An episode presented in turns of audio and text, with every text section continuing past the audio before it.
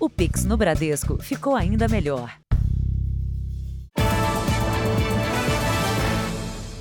Olá, boa noite. Boa noite. O Jornal da Record acompanhou com exclusividade um mapeamento feito pela Receita Federal em lojas que vendem produtos piratas em São Paulo. A cidade está na lista das principais áreas de distribuição de produtos falsificados do Brasil. A estimativa da Receita é apreender um bilhão de reais em mercadorias. Pelo chão e pelo ar. É assim que a Receita Federal trabalha para tentar conter o comércio de produtos piratas na capital paulista. Nós vamos entrar agora nesse helicóptero da Receita Federal para acompanhar um dia da Operação Krampus, no combate ao contrabando aqui no centro de São Paulo. Os voos são diários e flagram toda a movimentação suspeita da venda e armazenamento de mercadorias falsificadas. Os agentes da Receita Federal conseguem mapear o comércio de produtos ilícitos que acontecem em bairros lá embaixo, como o Brás e o centro de São Paulo. E a partir daí eles passam as informações para os fiscais que estão lá embaixo, que vão fazer a apreensão do contrabando. Facilidade que a visão que nós temos aqui do alto, né, nós estamos vendo praticamente ao mesmo tempo que está acontecendo toda aquela região da 25 de março, do Braz até o centro da cidade ali. Então, a, em vez da a pessoa que está em sol está limitada ao que ela está vendo ali naquela quadra, né? A gente está vendo toda a região. A gente quer manter essa preservação aí da percepção de risco de quem comercializa esse tipo de mercadoria. O centro da capital paulista é hoje um dos principais polos de comércio de mercadorias irregulares, fruto de contrabando e falsificação. Além de atender à demanda local, é desta região que saem mercadorias piratas para todo o Brasil, gerando um prejuízo de bilhões de reais por ano aos cofres públicos. A Operação Krampus é a maior ação da história da Receita Federal no combate ao contrabando. E nas próximas semanas deve apreender centenas de toneladas de mercadorias. O valor desse material pode chegar a um bilhão de reais. Veja agora outros destaques do dia. Presidente eleito Lula faz discurso em que critica a reforma trabalhista, teto de gastos e defende ampliação de despesas. Mercados reagem imediatamente com queda da bolsa e alta do dólar. Ex-ministros petistas Paulo Bernardo e Guido Mantega estão na equipe de transição. Ministério da Defesa diz que relatório sobre urnas não descarta risco de fraudes. Morre o humorista Roberto Guilherme, parceiro de Renato Aragão e dos Trapalhões. E o drama do inocente que foi preso no lugar de outro homem com um nome parecido.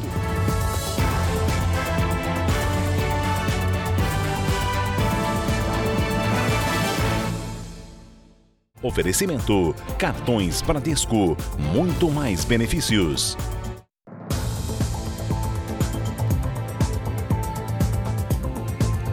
Começou hoje o julgamento do engenheiro Paulo José Arronenzi.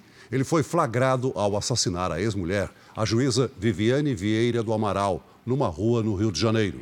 O crime que chocou a opinião pública e o meio jurídico aconteceu na véspera do Natal de 2020, na frente das três filhas do casal.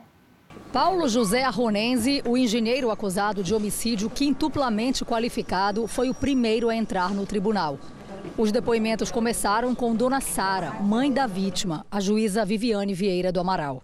Muito abalada, ela falou que o ex-genro afastou Viviane do convívio familiar. Hoje, as três filhas do casal que presenciaram o crime são criadas pela avó. Todas três muito traumatizadas, muito tristes. O depoimento durou quase duas horas. Dona Sara também relatou as brigas do casal e as exigências do engenheiro que estava desempregado para aceitar a separação. Ela cedeu tudo que ele queria, tudo. Inclusive, ela tirou o dinheiro da aplicação dela para pagar a ele, que ele achava que tinha direito de metade do que ela tinha lá. Logo depois, foi a vez do irmão da juíza, Vinícius do Amaral, prestar depoimento. Além da mãe e do irmão de Viviane, mais oito testemunhas serão ouvidas. Duas delas estavam no local no dia do crime. A expectativa da promotoria é que Paulo Arronense seja condenado a 45 anos de prisão. Viviane Vieira do Amaral tinha 45 anos. Ela foi assassinada na rua pelo ex-marido a facadas quando descia do carro. Viviane levava as três filhas para passar o Natal com o pai. A mais velha, com 10 anos na época, e as duas gêmeas mais novas, de 7. O engenheiro Paulo José Arronense foi preso em flagrante por guardas municipais. Viviane foi juíza no Tribunal de Justiça do Rio de Janeiro durante 15 anos. Paulo não aceitava a separação. Um homicídio com cinco qualificadoras, no meio cruel, é a violência doméstica, por motivo torpe, o recurso que impossibilitou a defesa da vítima e na frente de, dos seus filhos menores. A defesa do réu deve alegar insanidade, tese que é contestada pela promotoria. Um influenciador digital foi preso por desobediência durante uma operação da Polícia Civil contra sorteios e rifas ilegais. A suspeita é de lavagem de dinheiro. A ação ocorreu ao mesmo tempo em Minas Gerais e em Brasília. Mansões e carros de luxo. Na internet, os influenciadores ostentavam uma vida milionária. Em Esmeraldas, região metropolitana de Belo Horizonte, carros avaliados em 5 milhões de reais estavam na garagem de um dos influenciadores digitais suspeitos de fazer sorteios ilegais. Ele acabou sendo levado para a delegacia por resistir ao cumprimento da ordem judicial. 12 milhões de reais foram bloqueados das contas bancárias dos suspeitos e de empresas que teriam participação no esquema. Segundo a polícia, o negócio era ilegal porque não seguia as regras do Ministério da Economia. Para realizar um sorteio é preciso formalizar o pedido entre 40 e 120 dias antes da promoção. A lei permite esse tipo de negócio para pessoa jurídica que exerça atividade comercial, industrial ou compra e venda de imóveis. Eventos culturais, artísticos, desportivos e recreativos estão isentos. Pessoas físicas não podem participar de nenhuma das modalidades. Em setembro, nove pessoas ligadas ao mesmo grupo de sorteios foram denunciadas pelo Ministério Público por lavagem de dinheiro e exploração de jogos de azar. Nos últimos dois anos, os suspeitos teriam arrecadado 20 milhões de reais com o esquema. Há necessidade de controle desses valores, da fiscalização desse dinheiro, porque caso isso não ocorra, o, a movimentação, enfim, a finalidade desse lucro auferido por essas pessoas pode ser qualquer uma, inclusive o financiamento de crimes mais graves, como é o caso desses indivíduos. Segundo os advogados de defesa, os sorteios eram feitos pela Loteria Federal e os investigados nunca deixaram de entregar os prêmios. O Jornal da Record procurou a defesa dos suspeitos pelos sorteios ilegais, mas até agora não obtivemos resposta. No Rio Grande do Sul, um homem foi preso após fazer gestos obscenos atrás de uma mulher numa fila de emprego. A pena para crimes de importunação sexual pode chegar a cinco anos de reclusão. Nesta câmera de segurança é possível ver quando o homem de camiseta azul se aproxima e quase encosta na mulher que está à frente na fila. A vítima não percebe, mas o rapaz toca as próprias partes íntimas. Ele só para quando um funcionário da feira de empregos chama a atenção. A mulher fica sem reação e o criminoso vai embora, mas acaba preso logo depois. O caso aconteceu em Canoas, na região metropolitana de Porto Alegre. Não é a primeira vez que o homem foi detido pelo mesmo delito. Os episódios uh, anteriores que aconteceram também com este indivíduo no ônibus, no transporte público, ele tinha o cuidado de tentar esconder-se. Ele dá uma observada uh, geral nas, nas passageiras e aí escolhe se sentar. Em depoimento, o rapaz de 21 anos alegou ter problemas psicológicos e disse que estava sem tomar os medicamentos. Um estudo nacional mostra que 45% das brasileiras já tiveram o corpo tocado sem consentimento em local público. 32% delas já passaram por esse tipo de situação dentro do transporte coletivo. E quatro em cada dez mulheres já foram vítimas de importunação sexual no Brasil. A importunação sexual, ela não, ela é qualquer ato libidinoso. Transporte público, em festa, onde um homem pode acabar uh, se tocando enquanto olha uma mulher, né, cometendo qualquer tipo de, de ato libidinoso, mesmo sem tocá-la. A pena para quem comete esse crime varia de 1 a 5 anos de prisão. Uma quadrilha de contrabandistas do Pará foi alvo hoje de uma operação da Polícia Federal. O grupo é suspeito de abastecer lojas de todo o Brasil. Os 51 mandados de busca, apreensão e prisão foram cumpridos em seis estados e no Distrito Federal. No Pará, os alvos são os responsáveis por entrar com os produtos ilegalmente no país e lavar o dinheiro com empresas de fachada e laranjas. Os policiais federais apreenderam computadores, celulares, joias, relógios e uma grande quantidade de dinheiro em casas e escritórios da região metropolitana de Belém. Segundo as investigações, a quadrilha contrabandeava cigarros, bebidas alcoólicas e outros produtos falsificados de Trinidad e Tobago, Suriname e Guiana. Os produtos entravam no Brasil em barcos pesqueiros ao longo da costa do Maranhão, da Paraíba, do Rio Grande do Norte e do Ceará. Dali seguiam por estradas em carros pequenos ou escondidos em cargas de caminhões. Os principais destinos eram supermercados e atacadistas de todo o país. As investigações começaram em 2016, depois de uma grande apreensão de produtos contrabandeados na Paraíba. Peritos conseguiram identificar a origem da carga e refazer a rota dos contrabandistas. A Polícia Federal acredita que a quadrilha, em quatro anos, tenha movimentado 660 milhões de reais. Todas as testemunhas de acusação contra a ex-deputada Flor de Lis já foram ouvidas. No quarto dia de julgamento, as primeiras testemunhas de defesa começaram a prestar depoimento sobre a morte do pastor Anderson Carmo, que era marido de Flor de Lis. Quem traz os detalhes é o nosso colega Pedro Paulo Filho. Boa noite, Pedro Paulo. Pois é, Cris, uma boa noite para você, boa noite a todos. Olha, o primeiro depoimento de defesa foi marcado por uma discussão ali no plenário. Isso porque a Tayane Dias, que é filha adotiva de Flor de Lis, foi questionada sobre um suposto abuso sexual cometido por Anderson do Carmo. Mas antes de responder, ela perguntou para a advogada da mãe se poderia falar. Juíza e acusação não gostaram desse comportamento e houve um bate-boca. Flor de Lis responde por homicídio triplamente qualificado, tentativa de homicídio, uso de documento falso e associação criminosa armada. Além dela, três filhos e uma neta também estão sendo julgados. Quatro testemunhas de defesa já prestaram depoimento. Esse julgamento deve continuar no final de semana. E agora há pouco, a defesa pediu à juíza a exumação do corpo de Anderson do Carmo para saber se ele realmente sofreu tentativas de envenenamento.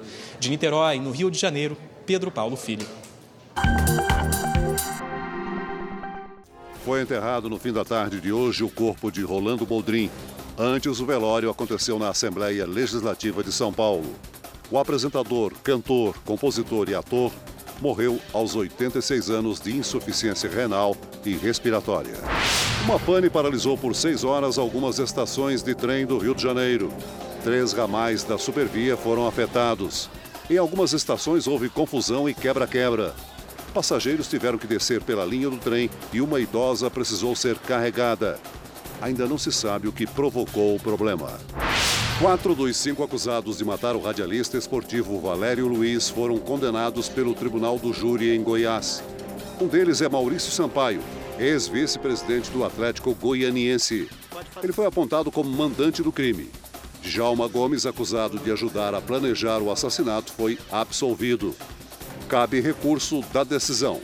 Valério Luiz foi morto a tiros em julho de 2012 em Goiânia. Mais de 85 milhões de brasileiros, entre trabalhadores, pensionistas e aposentados, vão receber o 13º salário agora no fim do ano. E esses pagamentos devem injetar quase uma boa quantia de dinheiro na economia. A previsão do Departamento Intersindical de Estatística e Estudos Socioeconômicos, o DIESE, é de que quase 250 bilhões de reais sejam introduzidos na economia. O valor é equivalente a 2,6% do produto interno bruto, o PIB, que é a soma de todos os bens e serviços do país. Cada trabalhador deve receber, em média, R$ 2.672. Um destaque do noticiário internacional: nos Estados Unidos, ainda não há definição sobre que partidos vão controlar o Congresso depois das eleições de meio de mandato desta semana. Enquanto os republicanos visam aumentar a vantagem na Câmara, os democratas apostam em formar maioria no Senado. A contagem de votos se voltou especialmente para o oeste do país, onde as urnas foram fechadas mais tarde, por conta do fuso horário.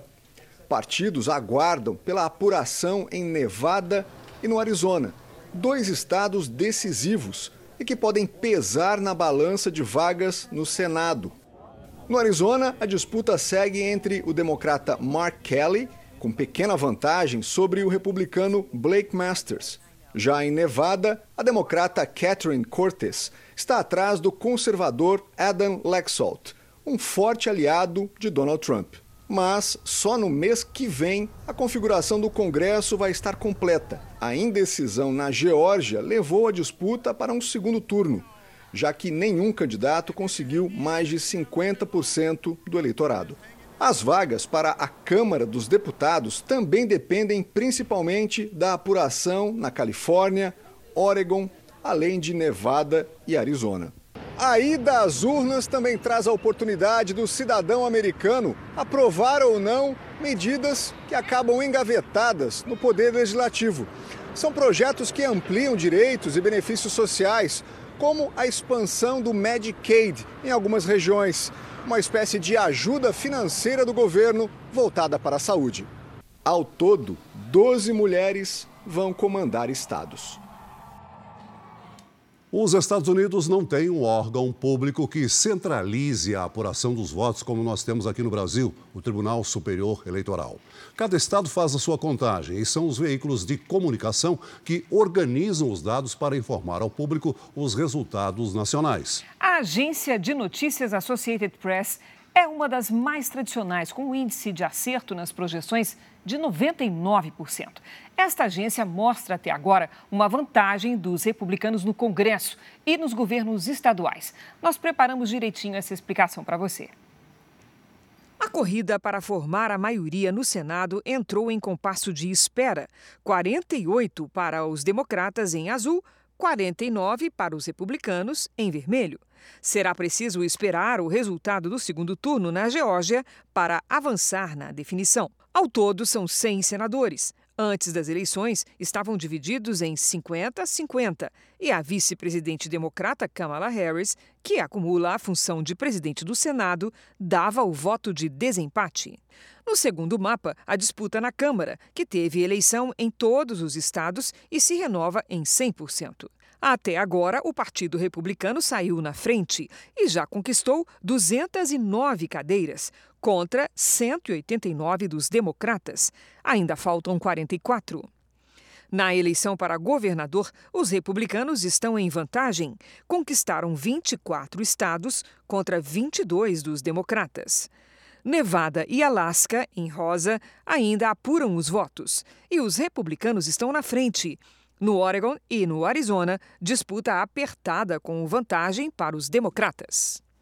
Veja a seguir: mercado financeiro reage mal a discurso de presidente eleito Lula.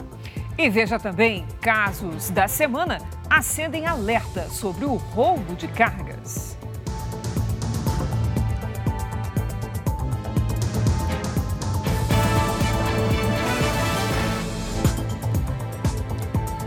Foi aberto hoje um inquérito para investigar a conduta de Silvinei Vasques, diretor da Polícia Rodoviária Federal, durante o período das eleições. Nós vamos a Brasília com Alessandro Saturno. Boa noite, Alessandro. Oi, Celso. Boa noite para você, para a Cris e a todos que nos assistem. Essa investigação ela foi aberta pela Polícia Federal a pedido do Ministério Público Federal. A ideia é investigar se Vasques interferiu nas eleições quando a Polícia Rodoviária realizou blitz nas estradas no dia do segundo turno. O diretor da PRF também vai ser investigado sobre uma possível omissão na desobstrução das rodovias. Nós tentamos contato com a Polícia Rodoviária Federal, mas até agora nenhum retorno. Cris Celso. Obrigada, Alessandro. O presidente eleito, Luiz Inácio Lula da Silva, visitou hoje pela primeira vez a sede do governo de transição lá em Brasília. Em discurso, ele falou sobre a fome e criticou o teto de gastos sem esclarecer qual será a política fiscal do próximo governo.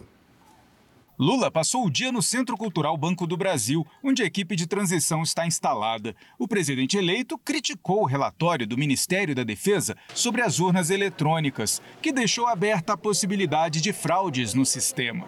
Um presidente da República, que é o chefe supremo das Forças Armadas, não tinha o direito de envolver as Forças Armadas a fazer uma comissão para investigar urnas eletrônicas, coisa que é da sociedade civil, dos partidos políticos e do Congresso Nacional.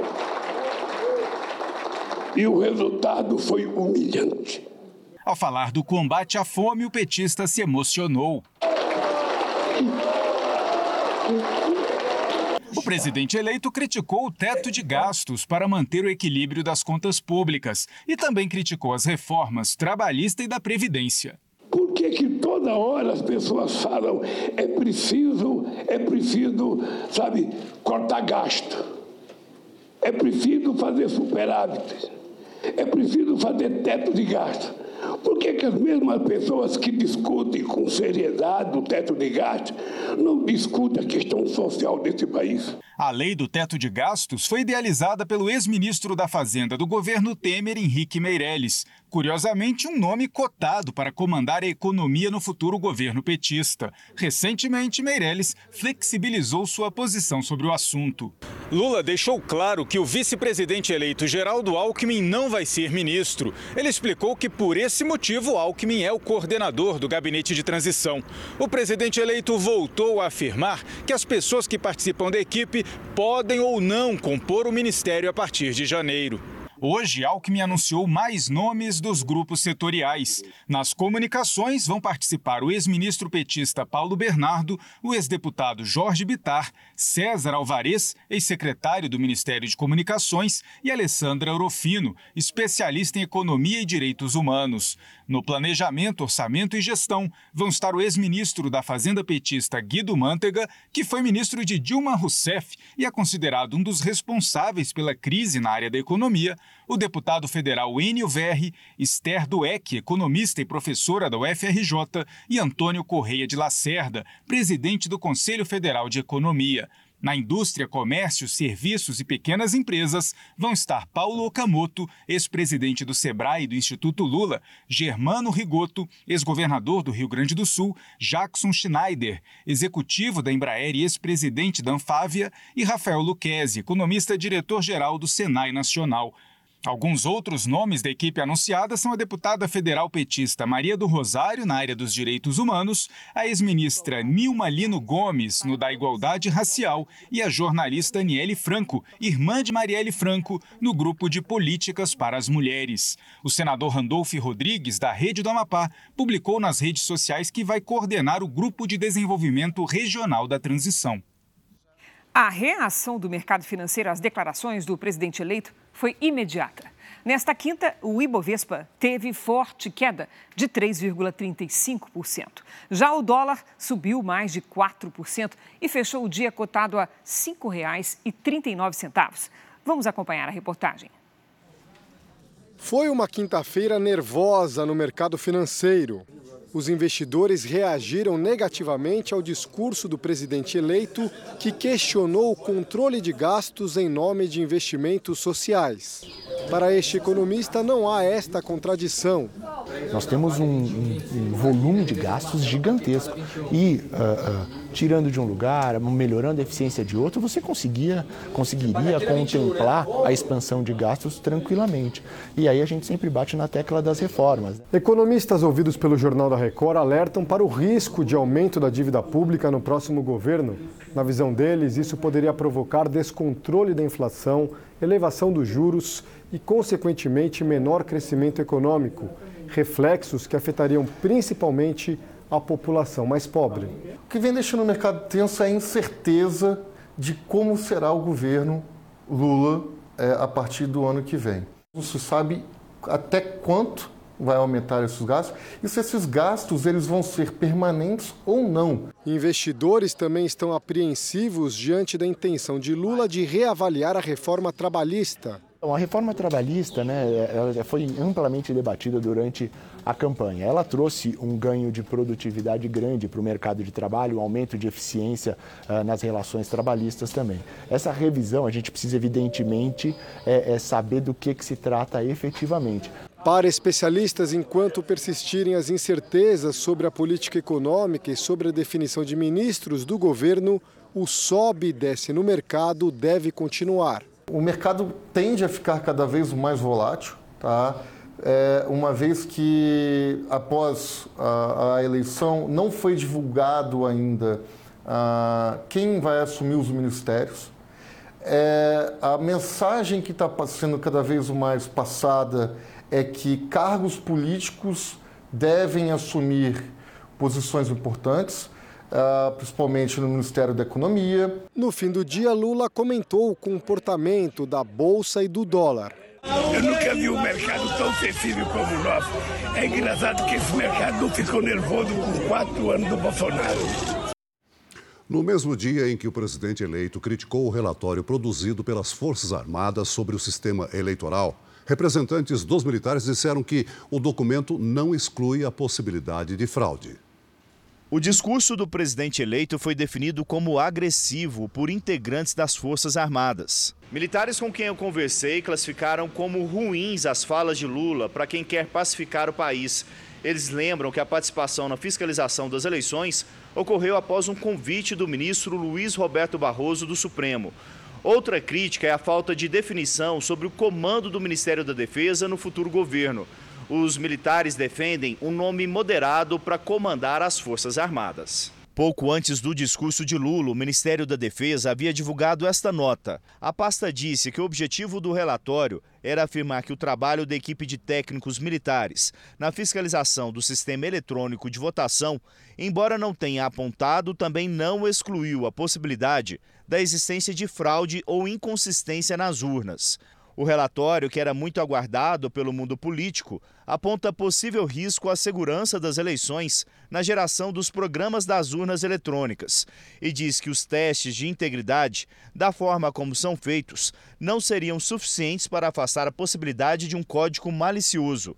Por outro lado, o relatório confirma que o número de votos de cada candidato era o mesmo que apareceu nos boletins de urna.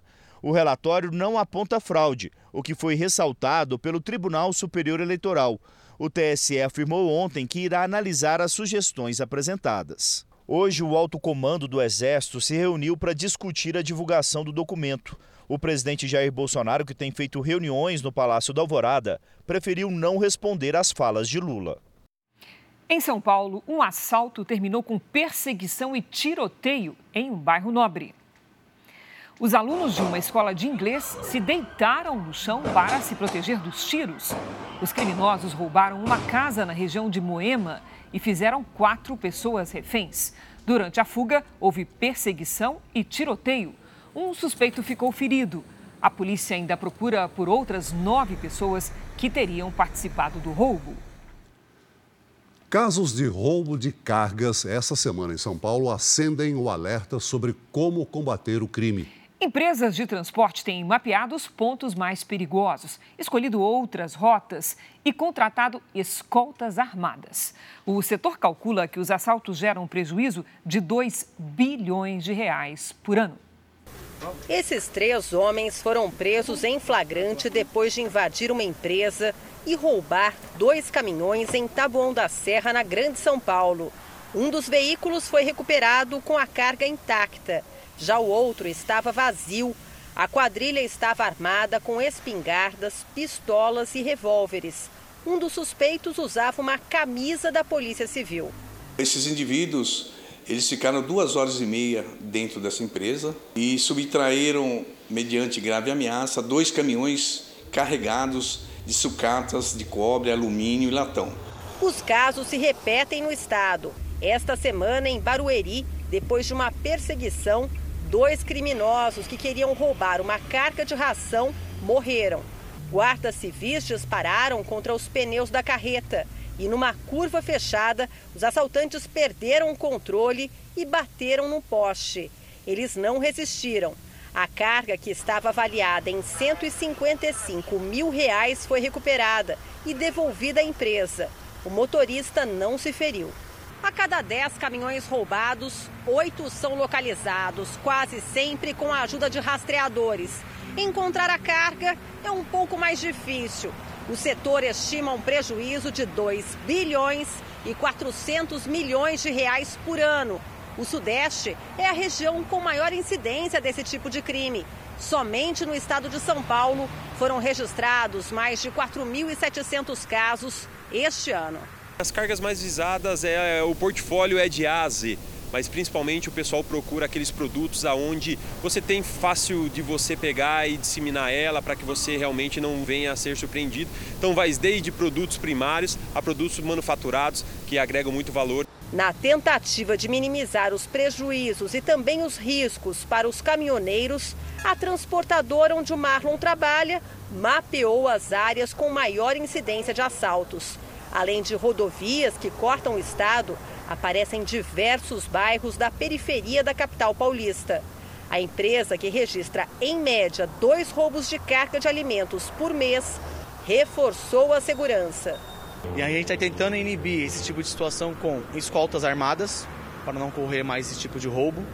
É, no nosso dia a dia, no caso, né? Nem, nem mês a mês, e sim no nosso dia a dia. Então, de segunda a sábado, a gente está correndo atrás disso para não ocorrer mais. A Polícia Civil e a Polícia Rodoviária informaram que as ações para combater os roubos de cargas foram intensificadas no estado de São Paulo. A dona de um canil clandestino em Palhoça, na Grande Florianópolis, foi presa por maus tratos. No local havia mais de 100 cães de raça. Os animais estavam aglomerados, não tinham alimentação e nem água. O canil funcionava de forma improvisada numa casa. A polícia foi chamada pelos fiscais da Diretoria de Bem-Estar Animal do município de Palhoça. Os 115 cães viviam no meio da sujeira, em espaços apertados e sem ventilação. Cachorros magros, cachorros com doença de pele, cachorro amamentando os filhotes deitado em cima de fezes, sem água, sem nada. Os animais eram criados para a venda, mas a dona não tinha qualquer tipo de licença para esse comércio. Foram encontradas as raças Lulu da Pomerânia, Shih Tzu, Pinscher e Maltês. São filhotes que têm alta procura e os preços costumam ser altos, partem de R$ 2.500 cada. Segundo a polícia, muitos tinham ferimentos e sinais de maus tratos. Os fiscais já tinham visitado o canil outras duas vezes. A proprietária foi orientada sobre quais procedimentos deveria adotar para regularizar a situação, mas não cumpriu as determinações e ainda aumentou o número de animais. A proprietária foi presa em flagrante e vai responder pelo crime de maus tratos aos animais, com pena de 2 a 5 anos de prisão. A gente pede que a pessoa que quer comprar um cachorro, quer comprar um animal ou qualquer outro produto, né, que procure as lojas credenciadas, as lojas autorizadas, quem tem licença para isso. Ele saiu da periferia de São Paulo para a Europa e agora está a caminho do Catar. Hoje nós vamos ver um pouco da história de Gabriel Jesus. O garoto pobre que teve a vida transformada pelo futebol e vai disputar a segunda Copa do Mundo. O atacante, que faz sucesso no Arsenal da Inglaterra, viveu e sobreviveu na periferia de São Paulo. Um menino pobre, formado no futebol jogado em ladeiras e ruas esburacadas. Desde sempre, acompanhado pelos olhos atentos do tio. Brigava muito com o pessoal da rua para jogar bola, só com os, os moleques jogavam com ele, né? Mas era um moleque tranquilo. Gabriel Jesus cresceu nesta casa humilde e foi personagem de muitas histórias. Aqui na rua tem bastante história, tem do, telhado que ele quebrou, já teve até a bola caiu nessa casa aqui, do lado aqui, ó, na frente aqui, né? Aí o cara ficou, o dono da casa ficou bravo com ele. O menino sempre chamou a atenção no Jardim Peri. Foi astro de pequenos times de várzea até despertar a atenção do Palmeiras, de onde saiu para ganhar o mundo.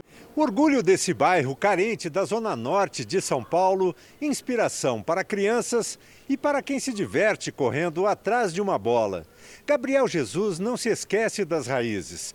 Sempre que vem ao Brasil, ele revisita a história que escreveu aqui e os velhos amigos. Geralmente ele fica ali no ponto final, né? Então quem fica sabendo que o Gabriel está na região, desce lá, cumprimenta ele, de vez em quando ele dá um pulinho aqui também e tem uma humildade fora do normal. Generoso com as crianças, solidário com os adultos, esperança de gols da seleção, o atacante vai levar para o Catar toda a energia positiva do Jardim Peri.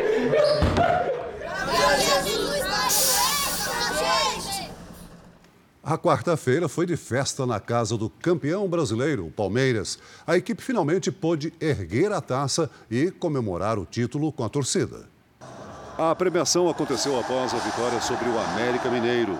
O Verdão venceu de virada por 2 a 1 e incendiou a torcida. É o 11º título brasileiro do time. O campeonato ainda tem mais uma rodada. E com o campeão já definido e três clubes rebaixados, a briga agora é para fugir da última vaga na Série B e pela classificação na próxima Copa Libertadores e também na Sul-Americana. Veja ainda hoje: inflação volta a subir depois de três meses seguidos em baixa. E também o drama do catador de limão que foi parar na cadeia porque tinha um nome parecido com o de um criminoso.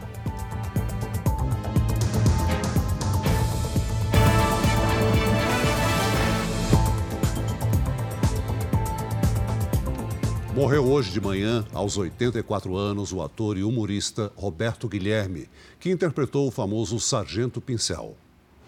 O humorista morreu nesse hospital onde estava internado para tratar um câncer. A família confirmou a morte nas redes sociais.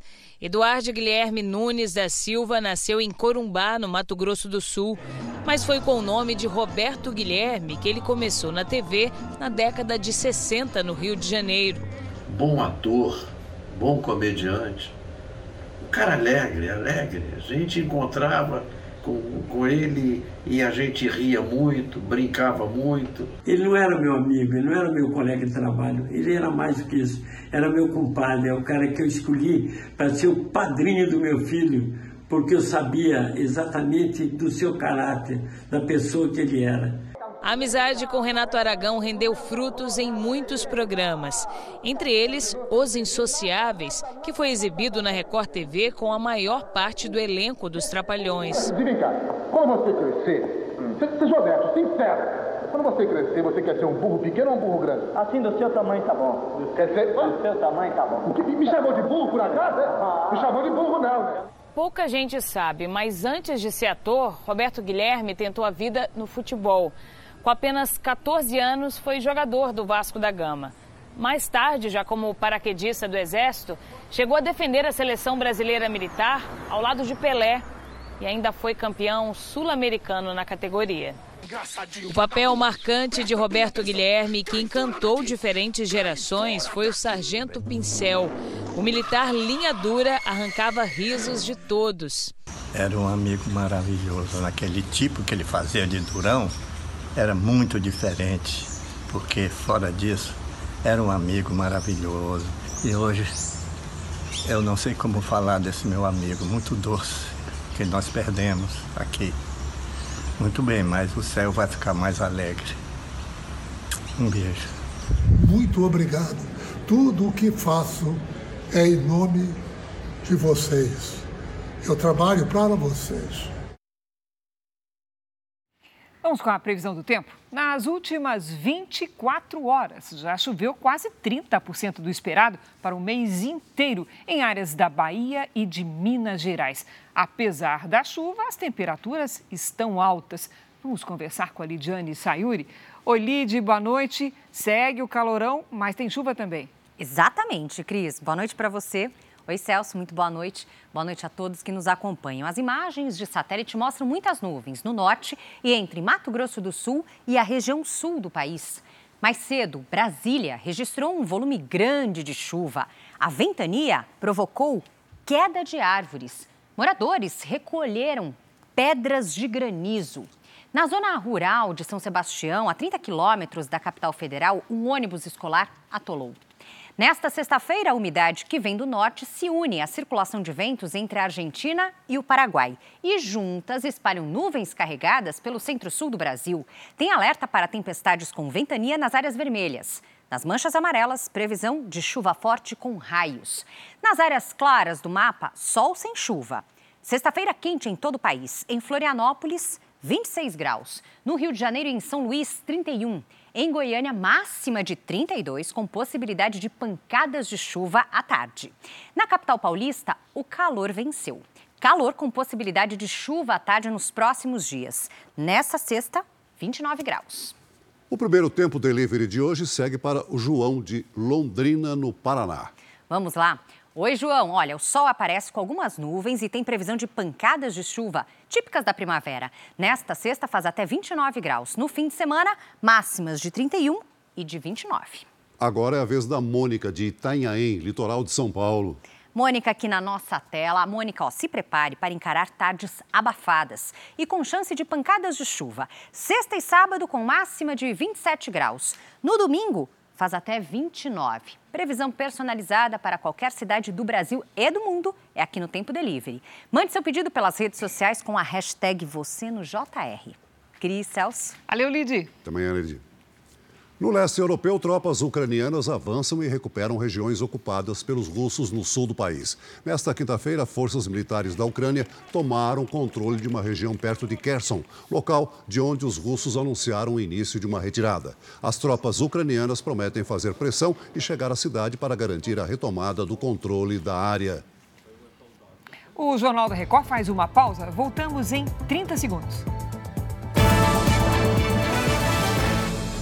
Depois de registrar três meses seguidos de inflação negativa, o índice voltou a subir no mês de outubro.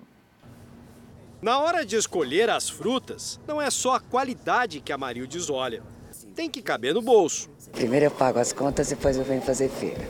O que deu, deu. O que não deu, fica para outra quinzena, outro mês. Os preços das frutas subiram mais de 13,5% em outubro também ficaram mais caros o tomate, a batata e a cebola. Mesmo com o recuo do leite, do óleo de soja, os alimentos tiveram alta de 0,72% e foram o principal motivo para a inflação voltar a subir. O alívio com queda na média dos preços durou três meses. O país teve deflação em julho, agosto e setembro. Em outubro, o índice subiu 0,59%, Além dos alimentos, pesaram muito também neste resultado os gastos com saúde e com transporte. As passagens aéreas aumentaram mais de 27%. Os combustíveis, em queda desde que o governo e o Congresso diminuíram o ICMS sobre os produtos, tiveram uma redução menor dessa vez. A inflação nesse ano chegou a 4,70% e o índice acumulado em 12 meses é de 6,47%. Por isso, deve fechar o ano acima da meta de inflação do governo, de no máximo 5%, mas está abaixo do índice de outras economias importantes, como Estados Unidos, Alemanha e Reino Unido. Já tivemos complicações ano passado, que fechou bem acima do, do, estipulado pelo Conselho Monetário Nacional como meta. Esse ano já estamos caminhando com certeza para novamente uma, uma, alta e agora, 2023, nós vamos ficar nas mãos não só da parte monetária, mas na parte das decisões governamentais. O número de pessoas com dívidas cresceu pelo nono mês consecutivo no Brasil. Para ajudar os endividados a limparem o nome, um feirão acontece em três cidades do país. Em Salvador, é possível negociar com mais de 200 empresas. Seu Francisco bem que queria que todos esses números fossem de depósitos na conta dele. Mas não. É dívida, é débito, mas eu vou pagar, se Deus quiser. Este feirão é uma ótima oportunidade para todo mundo que está nesta fila tirar o nome do vermelho. Aqui é possível negociar com mais de 260 empresas. São bancos, lojas de varejo, operadoras de telefone celular. Os descontos chegam a 99%. E a novidade é que dá para pagar pelo Pix. O som do sino é de alívio. Toca quem chega a um acordo. Valeu a pena. Acordei 4 horas da manhã, meu irmão. Peguei uma fila imensa. Tô aqui morto de fome, mas vou chegar em casa tranquilo e satisfeito. O feirão acontece aqui em Salvador e mais duas cidades, São Paulo e Porto Alegre. Para negociar, basta levar o documento original com foto.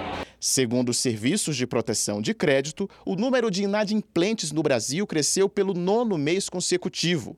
São Paulo, Rio de Janeiro e Salvador são as capitais com mais negativados. Endividamento todo mundo tem. O problema é quando a gente perde o controle desse endividamento e não deixa mais a gente dormir. Então, cuidado é necessário.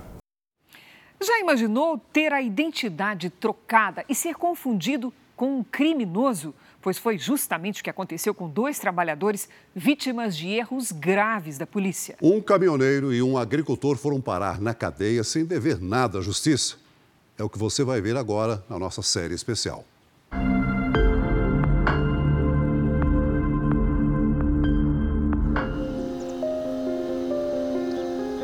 Dois homens, uma injustiça. Sem dever nada a ninguém, esses trabalhadores foram presos depois de terem os próprios nomes envolvidos em enormes confusões. José Carlos Costa tem uma rotina de muito trabalho em Urupês, município a 400 quilômetros da cidade de São Paulo. A gente tem que catar eles coiando, só os limão mais graúdo. E eles pagam a faixa de R$ real por caixa, R$ real e levando uma vida simples como catador de limão, ele consegue manter as contas em dia. Os policiais vieram até a casa de José Carlos Costa com um mandado de prisão, mas não contra ele. No documento constava o nome de outra pessoa, José Carlos da Costa. Ainda assim, o delegado e os investigadores levaram o agricultor preso. A alegação é que ele devia a pensão alimentícia do filho. José conta que tentou explicar de todas as formas que o pagamento da pensão dos filhos dele estava em dia.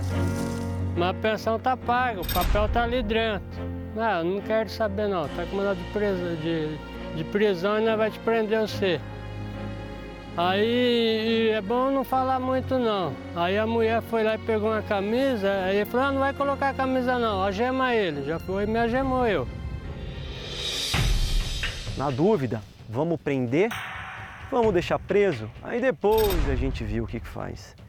E sendo que a regra, né, quando se fala em direito penal, né, em dúvida, liberdade. O dia que eu fui preso, eu passei perto de amigo meu lá, que nem olhou para mim achando que eu era bandido. Eu fiquei chateado com isso aí.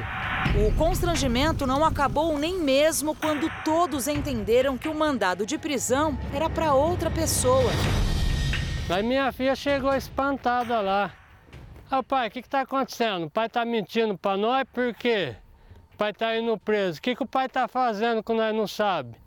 José foi levado para a cadeia pública de Catanduva. Passou uma noite preso, a mais longa da vida dele foi descoberto ali naquele percurso vários erros, porque o nome da criança não batia. E mesmo assim falando, ó, oh, tem um erro. Quando chegou lá em Catanduva, foram ali fazer as formalidades da prisão, mesmo assim, ligaram pro delegado aqui de Urupês, ó, oh, doutor, tem um erro. Não, não, deixa preso que depois a gente vai ver o que a gente faz. Ele só foi solto quando o juiz leu o processo e percebeu o erro básico no nome da vítima. Nós tentamos falar com o delegado responsável pela prisão. Ele não foi encontrado na delegacia, nem retornou ao nosso contato.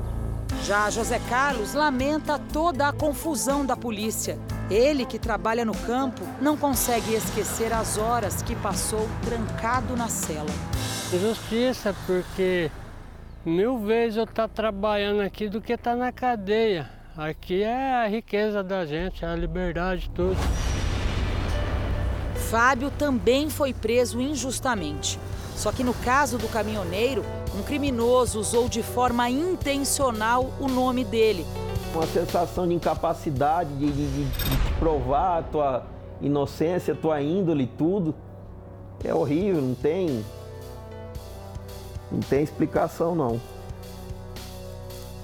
Hoje olha aqui ó, a situação minha, do jeito que eu vivo.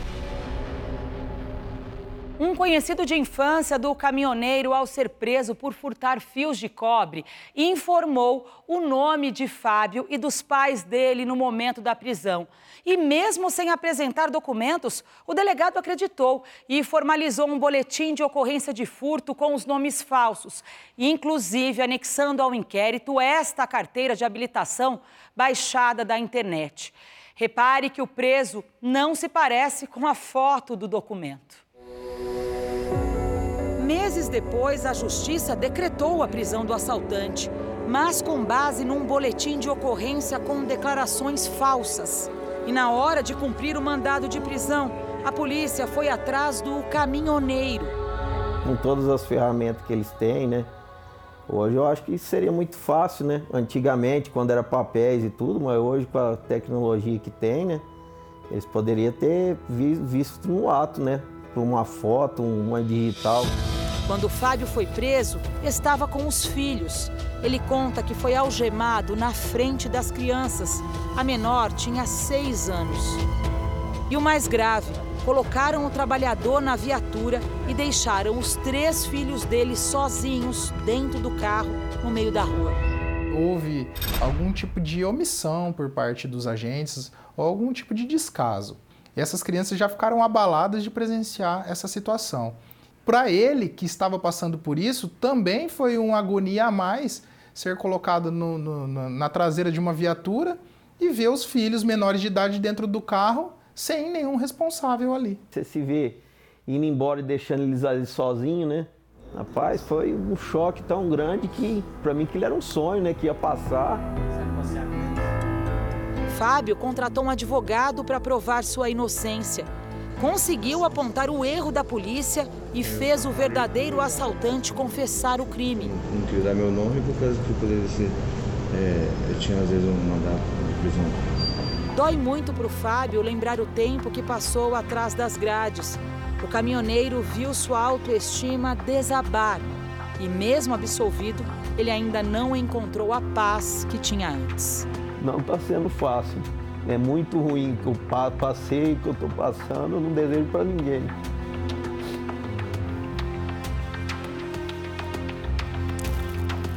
Não é fácil não, só quem passa para saber. Viu? O Jornal da Record de hoje termina aqui. Esta edição na íntegra e também a nossa versão em podcast estão no Play Plus e em todas as nossas plataformas digitais. E à meia-noite e meia tem mais Jornal da Record. Fique agora com Reis. E logo depois de Amor Sem Igual, tem eliminação dupla, ao vivo, em A Fazenda. Ótima noite para você. Boa noite.